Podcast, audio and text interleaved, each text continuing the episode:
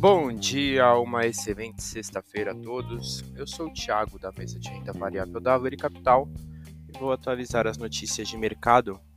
No mercado internacional, fechamento de ontem, o S&P 500 caiu 0,82%, DXY caiu 0,23% e os Treasuries para dois anos tiveram alta de 0,77%.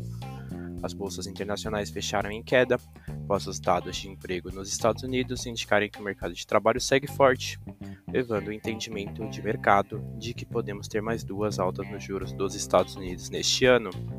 Indicadores internacionais para o dia de hoje: payroll dos Estados Unidos sai às 9h30 da manhã.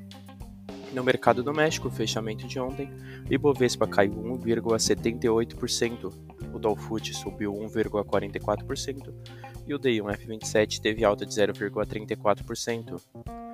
Bolsa doméstica fechou em queda, com o cenário no exterior indicando que o Fed vai seguir aumentando os juros, que pode levar a uma entrada de capital estrangeiro menor do que o esperado. No radar doméstico, manter atenção com os dados do mercado de trabalho americano. Essas foram as notícias de hoje. Desejo a todos ótimos negócios.